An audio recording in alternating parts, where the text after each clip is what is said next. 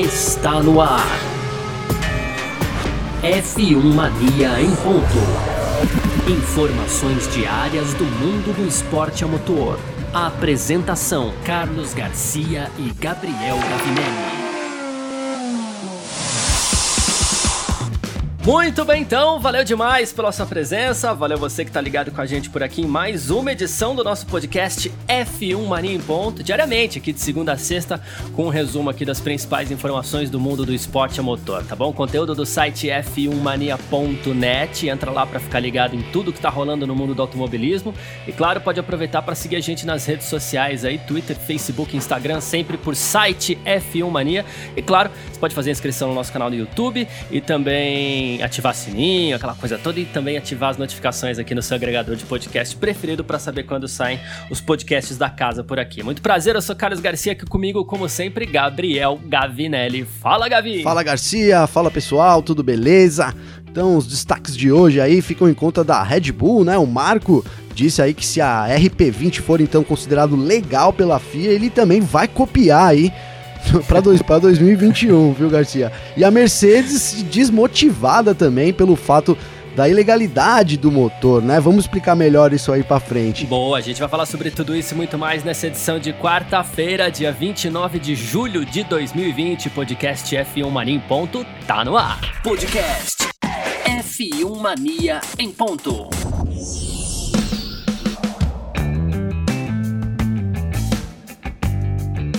Bem, e um dos assuntos mais comentados nesse início tardio de temporada 2020 da Fórmula 1 é o carro da Racing Point, que vem sendo acusado aí de ser uma cópia fiel do carro da Mercedes do ano passado. Claro, a gente sabe que tem um limite de peças, tem um limite ali que você pode ir no seu design para você se inspirar, vamos dizer assim, em um carro de uma outra equipe, mas a Racing Point vem sendo considerada, vem sendo acusada de copiar o carro da Mercedes do ano passado. A Renault já fez os seus protestos, a Red Bull também tem feito alguns protestos contra a própria Mercedes e me parece, inclusive, que ela vem jogando o assunto é, em voga, vem trazendo o assunto cada vez mais à tona, até para ver se envolve a Mercedes nesse balaio todo aí. Mas o fato é, Helmut Marko, consultor da Red Bull, ele disse que não tem problema com esse negócio de cópia não, e ele pretende fazer o mesmo com a AlphaTauri, né? Ele falou assim, olha, a gente vai copiar assim como a Racing Point fez para 2020. O que, que o Marco tá querendo dizer com isso, Gavinelli? Então, na verdade, foi aquilo que a gente falou, a gente comentou aí que poderia ser uma choradeira, vai, vou usar o português claro, da, da Red Bull aí, é, sobre o carro, já que a Racing Point veio muito melhor nessa temporada, né? quem sabe até num, num, nível parecido aí com o da Red Bull, que esperava, Sim. na verdade, disputar contra a Mercedes, e aí a Honda não entregou, então eles estão lá disputando com a Racing Point, completamente fora dos planos aí, do, aí dos austríacos aí, da equipe austríaca, né? Então o Marco agora ele, ele veio com essa, né? Na verdade, a gente é, sabe que na Fórmula 1 tudo se, tudo se copia, né? Eu, eu lembro agora aqui, por exemplo, de em 2010 aí dos dutos F, né? Então, que foi de, rapidamente copiado, depois substituído pelo, pelo DRS. É, então, o próprio chassi da Red Bull também, quando, quando eles trouxeram um novo chassi revolucionário lá com as entradas e tal, todo mundo acabou copiando isso. E agora a Racing Point sim está sendo acusada aí de copiar, é, né? Como você falou, ser uma cópia real aí do W10, apesar do Zafnauer, o chefe aí da equipe, já ter se, se defendido e ter colocado. É, ter praticamente esclarecido. Para mim, ele esclareceu a situação. Ele disse que na verdade usou as fotos, né? Realmente confirmou aí que houve uma, uma tentativa de uma cópia, né? É, então, que através de fotos eles tentaram recriar as peças, e aí a gente sabe. É, partindo desse pressuposto, é muito difícil que elas realmente sejam 100% iguais, tecnicamente falando, apesar do visual ser muito parecido, né? Há muita coisa interna ali dentro das peças e, e, e tamanhos aí que determinam realmente essa cópia. Então parece que o carro da Race Point é legal e sim que foi totalmente inspirado no W10, o que a gente já viu na Fórmula 1 e vê e vamos ver mais vezes, né? Então agora o, que, que o Marco parece que caiu a ficha dele nesse sentido, então ele diz que vai aí na verdade, se isso for aprovado, se a FIA não, não declarar o RP20 como ilegal, então ele pretende fazer isso para AlphaTauri, né? O que na verdade aí ele vai ter que aí Aí vai ter que rebolar. Vai ter que né? rebolar, boa palavra, porque na verdade é. o que a gente tá falando aqui é exatamente o contrário, né? Acabei, acabei de falar isso pra você, então que na verdade é, a, a Racing Point se baseou apenas em fotos aí, né? Seria isso que o Marco propôs? Pa aparentemente, pelo que ele diz, não foi muito isso não. Parece que ele quer usar aí o, o carro da Red Bull na AlphaTauri, e aí vai ser considerado cópia. É, o que acontece no afinal, ele até falou assim, errados aqueles que não foram na mesma linha da Mercedes, já que a Mercedes vem dominando a Fórmula 1 há alguns anos, então todo mundo deveria ter ido nessa linha. A Williams já compra um pouco dessa ideia também, e até a Ferrari, que promete um carro novo para a Espanha, e já promete com uma frente completamente remodelada, inspirada também no carro da Mercedes. A gente sabe que, principalmente entre Ferrari e Mercedes, que, que elas têm um antagonismo aí, digamos assim, é, na distribuição de forças na Fórmula 1 atual, a Ferrari não vai ser uma cópia, a Mercedes não vai ceder nada para a Ferrari, a Ferrari vai se inspirar na Mercedes e é dessa forma que o Zafnauer é, se defende. O caso da Red Bull acaba sendo mais delicado porque a equipe já teve problemas com isso. Acho que em 2008, se não me engano, que foi até quando o Vettel venceu o Grande Prêmio da Itália, ele corria na Toro Rosso, que é a atual AlphaTauri, que é a equipe B da Red Bull. E aquele carro ele já era meio que, que acusado de, de, de ser uma cópia ali. Sim. É, teve outros momentos onde a Red Bull foi ficou na mira da Fórmula 1 ali por teoricamente estar fazendo o carro da Toro Rosso como uma cópia da, da Red Bull. Então aí eles acabaram dividindo bem os departamentos. Só que isso realmente pode trazer um, um, um precedente perigoso aí, porque no caso da, da Red Bull, como é que eles vão convencer as pessoas que eles não estão copiando, que eles estão apenas se inspirando, sempre que tá tudo na casa ali. A equipe é, é, é, é básica basicamente a mesma. Eles possuem o mesmo universo ali, né? É muito difícil, né? Porque eles poderiam fornecer fotos, né? Fo mas fotos todo mundo consegue tirar também. A, na verdade, a Racing Point teve acesso às fotos aí do, do W10, né? Então foi através das fotos que ele copiou. E, e isso poderia ser para qualquer um. Agora, se ele fornecer dados técnicos, aí é considerado uma infração, né? Então é uma situação muito delicada para Red Bull, muito delicado mesmo. Eles teriam, na verdade, aí que, que entre aspas, permitir que a AlphaTauri copie o carro, sendo que já é permitido, ninguém precisa dar esse aval, então assim, é. troca elas por elas. Não vejo como eles tirar muita vantagem, né? Acho que até as outras equipes poderiam podem tirar mais vantagem se tratando disso, né? Eles não conseguiriam usar realmente um, um carro da Red Bull no AlphaTauri, ia ser proibido. E também para eles copiar fica um negócio, uma, é, como ele diz, de, de, de reusar o carro, fica um negócio meio difícil de pensar em como eles. É, como, que, eles, como eles iam refazer todo o, o processo, todos os números ali para que realmente não parecesse uma cópia, sendo que foi o que você disse, os projetos estão ali, não vou dizer na mesma gaveta, mas em gavetas lado a lado, né?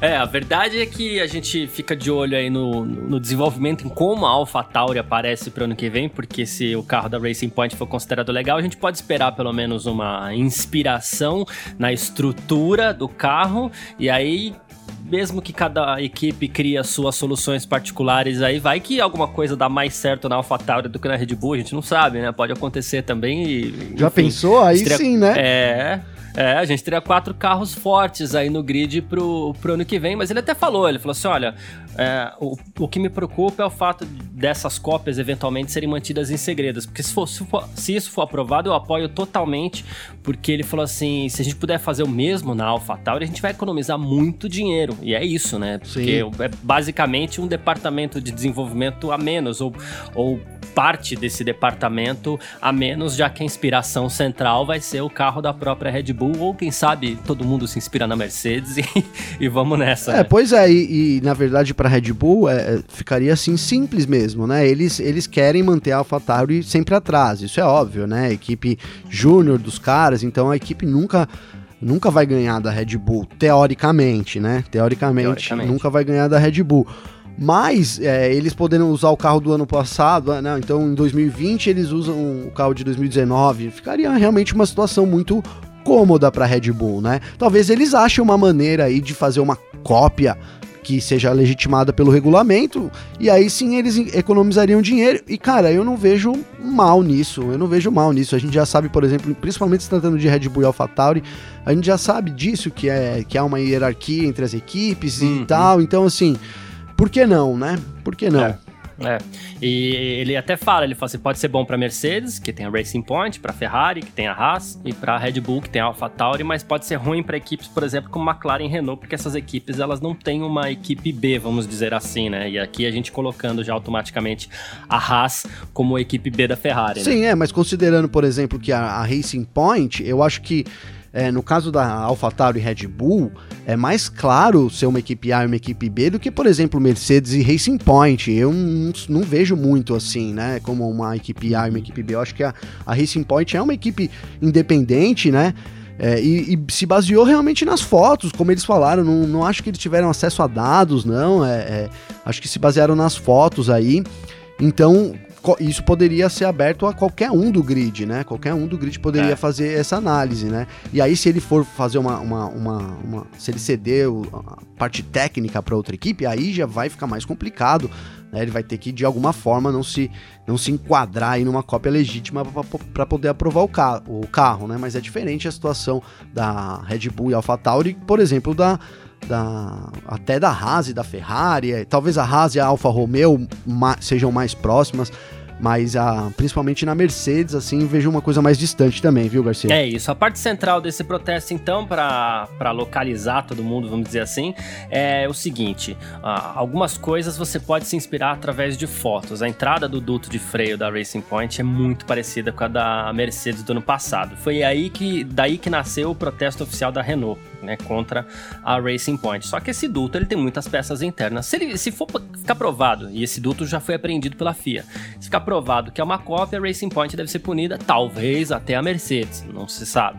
Uh, Agora, se só a entrada ali é parecida e o interior for diferente, aí a gente sabe que foi uma inspiração mesmo, porque essa inspiração ela é possível é, de se fazer através de foto, através das próprias imagens da TV. Então a gente sabe que isso é possível. É, é a partir daí que a gente vai ver se o Zafnauer falou a verdade ou não, né? Pois é, é isso aí. Perfeito. Então vamos falar aqui de Mercedes e de Ferrari. F1 Mania em ponto.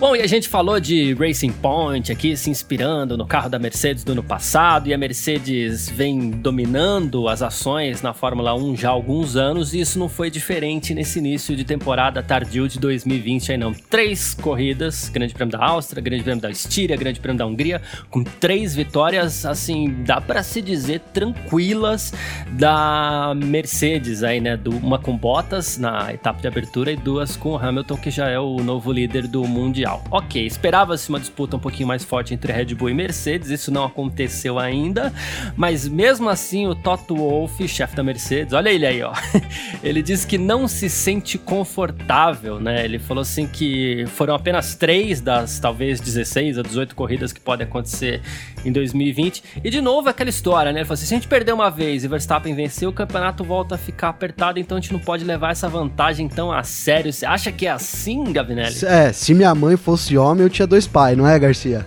Vamos é, falar a verdade. verdade. O Wolf e as peripécias dele, ele segue aí. Eu queria ter anotado aqui já, mas deve ser a sexta, pelo menos, do ano aí. É, mas tá certo, cara. Ele, ele como chefe de equipe aí, a gente já até falou sobre isso também que ele não pode deixar a equipe é, desmotivada, né? Nesse esse clima de já ganhou é, é o primeiro passo para a derrota, né? Esse, você, é. Quando você vê isso em todos os esportes aí, né? Às vezes o super favorito chega lá e, e, e se entra com esse salto alto, com esse clima de já ganhou, acaba não dando muito certo. Então o Wolf segue nessa linha dele, né? É, e agora, e, e, assim, de certa forma, ele não está errado, né? Ele não está errado. Por exemplo, a vantagem hoje é isso que ele falou: se o Hamilton quebra, se o Bottas bate, por exemplo, o Verstappen ganha a corrida, ele se aproxima, se aproxima muito do Hamilton. Se acontece isso uma segunda vez, ele pode passar né? Mas aí a gente tem que, quando a gente vai analisar a situação, é, mas aí eu digo nós aqui, jornalistas, a, a, os fãs e tal, eles não têm a obrigação que o Wolf tem de analisar a situação, né? O Wolf tem que analisar a situação de uma forma fria, né? Pensando exatamente nisso. É, pode quebrar, pode quebrar. É, nunca quebra, nunca quebra, a gente sabe, mas isso é a gente que analisa, né? Então ele lá tem essa visão mais fria do negócio, né? Realmente, em, em termos de números, ele tá sempre falando, por enquanto, ele tá falando a verdade aí, né? Mas a gente sabe que a Mercedes está sobrando muito e a Mercedes é o carro mais confiável do grid também, né? Então é só vantagem em cima de vantagem, né? Sobra na pista, sobra do, no lado é, aerodinâmico, sobra na, na potência do motor, é, enfim, então sobra em todos os lados. Isso, mas é uma análise que a gente faz aqui de fora, olhando tudo e olhando o histórico. Acredito que o Wolf se foque no momento e no dia a dia mesmo. Pensamos no hoje, pensaremos amanhã. E ele tá também certo na razão é. dele, Se né? bem que eu quero ver qual que vai ser a, o argumento que ele vai usar, porque essa desculpa dos números ela vale para agora, antes do Grande Prêmio da Grã-Bretanha, que acontece domingo. É, porque aí vai, ganha mais uma, depois ganha em Silverstone na semana que vem de novo, aí já não tem mais essa desculpa dos 30 pontos aí também, né? Acabou. É, eu tava falando Mas, com você pensando é... isso aqui, né? Já é, já então, essa desculpa cai por terra. É. Mas ele falou uma coisa interessante aqui, que ele falou assim que hoje a Mercedes está melhor sim que na temporada da na temporada passada, ele falou que o motor da Ferrari levou a Mercedes ao limite para encontrar mais desempenho né?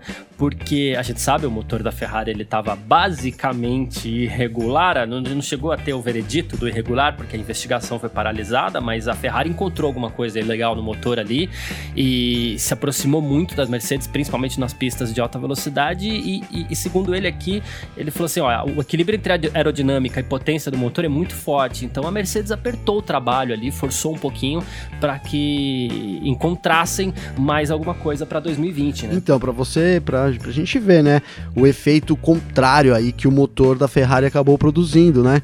Então, no, no, ano passado, a Mercedes, a Ferrari estava com um motor que acabou sendo considerado não ilegal, mas sendo barrado aí, né? Foi feito o um acordo lá, sigiloso, e que decidiu-se que a Ferrari não vai mais usar aquele motor. Ela passou as informações para a FIA, deixou de usar o motor, mas o motor não foi considerado tecnicamente ilegal, mas ela deixou de usar uhum. a partir dos Estados Unidos, ali por ali na, na etapa passada, no, no, ano passado. Então a, a Mercedes, vendo que estava atrás aí durante todo o ano, né, 2019, assim no começo do ano, era muito, era muito evidente que a, que a Ferrari sobrava de reta, né? E a, e a Mercedes sobrava de curva, acabava que, que quando você fazia o mix ali, a Mercedes era melhor, mas estava é. muito perto. A Mercedes se preocupou, né? A Mercedes se preocupou com ter essa hegemonia deles aí quebrada e correram atrás. Então, mais um fator aí que o motor é, ilegal, entre aspas, da Ferrari é, foi negativo para a equipe alemã, né? É, para equipe, uhum. equipe italiana, desculpa.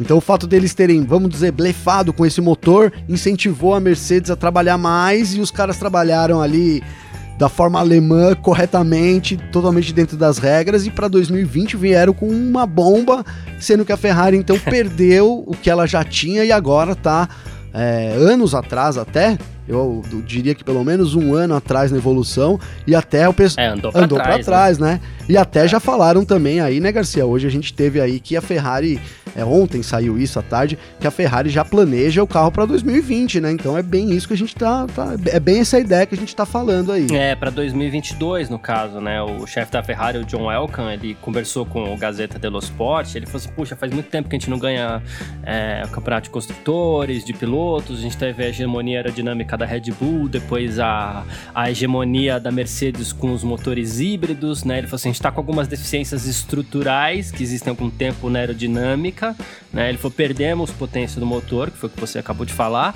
né? Ele falou assim, nosso caso, nosso carro não é competitivo, mas Hoje estamos lançando as bases para nos tornarmos competitivos novamente e voltarmos quando as regras mudarem em 2022. Duas coisas que eu tiro daqui. Primeiro, é, 2021 esquece também, né? Pois é. E, e, a segunda é que a Mercedes também já fala em trabalhar para 2022. O pessoal já está de olho aí com o novo regulamento da Fórmula 1 que vem por aí, né? Então, ficou muito. É, o fato de, de, ter adiado o regulamento jogou, jogou os anos na mão da Mercedes. É, não tem muita não tem muita dúvida aí, pode acontecer alguma coisa, sempre pode, né? Esporte é esporte, corridas são corridas, mas, né, é, tá tudo agora tá na mão da Mercedes e parece que todo mundo já sabe disso, né? E então já se concentra ali no novo regulamento, a Ferrari tem uma chance, né? Na verdade, em 2022, todo mundo vai ter uma chance de, de poder. A, é, a gente tem a chance de misturar todo o grid de novo, né? E de repente, uhum. como, como, eu, como eu tenho falado aqui, a Renault surgir como a primeira colocada, é, ou quem sabe até a Aston Martin. A gente não sabe realmente o que pode acontecer, né? Então, se você for pensar é, de uma forma empresarial, a Ferrari tá fazendo o correto, né? Claro que isso vai frustrar muita gente por aí, né? Saber que a Ferrari é, esse ano e o ano que vem tipo, jogou a toalha, porque na declaração, de, dessa declaração que você acabou de ler pra gente aí, ficou meio parecendo que o cara jogou a toalha, né? Que o pessoal da Ferrari jogou a toalha. Jogou a toalha, é, vamos trabalhar para 2022, ou seja, 2020, 2021 já era né? A gente não tem condições mais de brigar lá pelas vitórias. É, na verdade, é, é uma situação que vai se confirmando, né? Me lembro aqui na, no, no, GP da Áustria ainda, o Leclerc é, colocar isso. Olha, pessoal, a gente conseguiu a segunda posição, mas olha, brigar por vitórias e pódios realmente está uma coisa muito distante pra gente. Me lembro dele falando isso. E então é, vai se confirmando realmente isso, vai frustrar os torcedores, mas se você parar para pensar friamente, empresarialmente, enfim, é o caminho certo que a Ferrari tem que fazer. Tá muito atrás, não adianta correr agora, ficar correndo atrás, vamos tentar fazer uma coisa melhor para 2022 e quem sabe sair na ponta, né? É, e o caminho é esse mesmo, né? A gente sabe que por conta da pandemia, a pandemia atingiu todos os setores da sociedade, atingiu as pessoas, tal, pegou a Fórmula 1 em cheio também, não poderia ser diferente. Mas assim, por conta da pandemia, o, o desenvolvimento dos carros foi congelado para o ano que vem, então as equipes vão correr praticamente com os mesmos carros. Então, o que a Ferrari tem hoje é basicamente o que vai ter para o ano que vem. Ela vai definir ainda onde vai poder mexer, vai ter um, um limite ali para que você possa mexer no seu carro tanto que a Ferrari já promete um carro é, digamos assim, renovado para Barcelona daqui duas semanas, mas não, não existe milagre quando a gente fala em desenvolvimento técnico assim, então é, é, o que a gente espera mesmo. 2020, 2021 a Ferrari sofrendo bastante, uma pena porque pegou uma curva ascendente ali, no caso do Charles Leclerc principalmente, que vinha andando muito, é, no ano passado andou demais, fez frente ao Vettel e tal, e tem o Carlos Sainz que tá chegando na Ferrari ano que vem também no lugar do Vettel, é. Então chega com uma bomba para quem é na mão. Mas é assim que as coisas funcionam mesmo. Não existe milagre quando a gente fala em, em desenvolvimento técnico. Cara, mas o caso do Sainz, ainda bem que você citou, eu ia citar aqui também, porque, poxa, agora que a McLaren parece ter dado um, um up aí, né, no grid. E vai ele vai, já trocou, né? Já não tem mais. Já trocou, é. Cara, não sei, mas me, não, não é nem nosso tema de hoje, assim, mas é até uma coisa pra gente conversar, mas assim, se ele pudesse voltar atrás, viu, cara? Sei lá. Cara, eu diria que, eu não sei, é, é, é, é zica de espanhol, porque acontecia muito isso com o Alonso, né? Mudava de equipe, a equipe andava um pouquinho pra trás. Né? Verdade, né? eu tô rindo. Acho que é zica de espanhol. Eu tô rindo, mas é de nervoso, viu? Mas é, é bem é, verdade, então. viu? Coitado, cara. É um piloto é, que eu gosto. Queria ver ele. É um piloto que eu é, gosto. É, então, é um piloto, mas assim é, frustrou, vamos ver aí, né? Ficou para 2022. Ficou para 2022, é isso. Bom, uh, vamos falar aqui sobre o Grande Prêmio de Portugal e da Itália.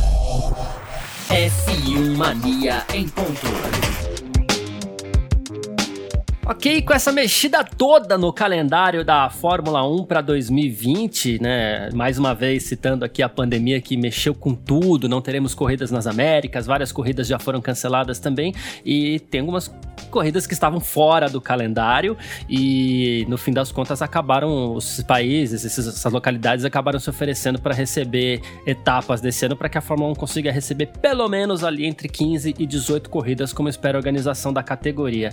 E depois de 24 anos, Portugal tá de volta com o Autódromo, Autódromo Internacional do Algarve, que vai receber é, uma das corridas, né, no dia 25 de outubro, estreia da pista, e o evento vai ter público nas arquibancadas. Olha só, é, a coisa tá tão bem controlada lá em Portugal que, que permitiram a presença de público nas arquibancadas. Os bilhetes já estão à venda é, a partir de 85 euros. Aí o autódromo tem capacidade para 120 mil espectadores, mas claro, é, por conta da disseminação do vírus, aí essa capacidade deve ser reduzida, né? Então, é, a primeira fui pego de surpresa também com, com essa notícia aí ontem, né? Ontem à tarde aí.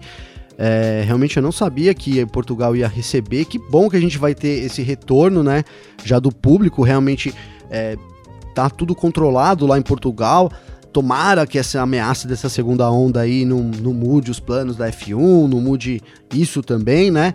Porque seria, a gente poderia então, de repente, pensar nas últimas corridas da temporada aí com público, né? Que seria muito público, bom, é. muito bom a gente ainda aí vivendo uma situação pandêmica, né? Principalmente aqui no Brasil, Estados Unidos e tal, mas na Europa a gente sabe que tá muito mais controlado, né? As situações lá são completamente diferentes daqui também, enfim.